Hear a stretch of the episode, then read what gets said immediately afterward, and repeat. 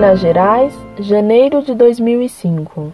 Paz de Jesus. Tenho uma amiga que tem a seguinte dúvida: Deus tem rosto, nariz, boca, olhos? Porque disseram para ela que Deus é luz, é espírito e nada mais do que isso. E ela gostaria de saber se aquilo que Jesus disse é verdade, de que quem viu o Filho viu o Pai. Ela não consegue entender porque Deus não se parece com a fisionomia humana, se somos a sua imagem, pois quando vemos nossa imagem no espelho, vemos um rosto. Obrigada por responder. Já perguntamos para padres e nenhum conseguiu nos responder. Porém, acreditamos sim que Deus tem um rosto, tem boca e etc. Muito prezada, salve Maria. Deus é puro espírito, portanto, ele não tem corpo. E assim, Deus não tem nariz, olhos, braços, boca e etc. Quando a Sagrada Escritura fala da boca de Deus, da mão de Deus, do braço de Deus, ela usa uma linguagem antropofórmica, isto é, humana. Boca de Deus significa o que Deus diz, revela.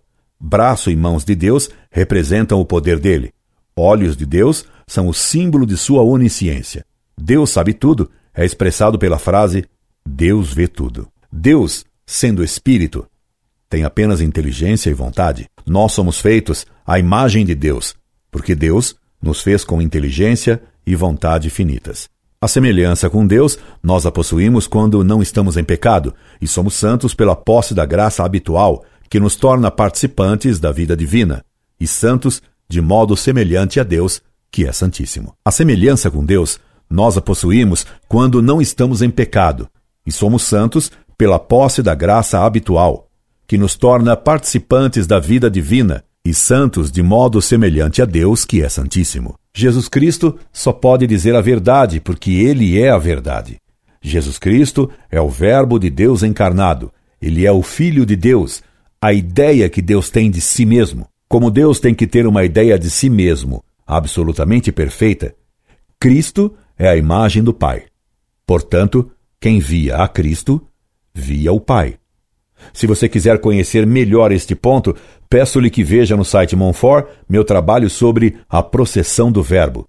O título do trabalho é Das Possessões Divinas.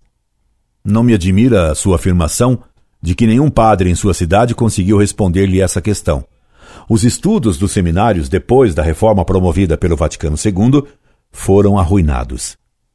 Não me admira essa ignorância generalizada, visto que recentemente um sacerdote de valor, entristecido, contou-me dando-me provas de que alguns sacerdotes hoje nem conhecem a fórmula correta da absolvição sacramental e até da consagração. O tempora, o mores. Incorde Jesus semper, Orlando Fedeli.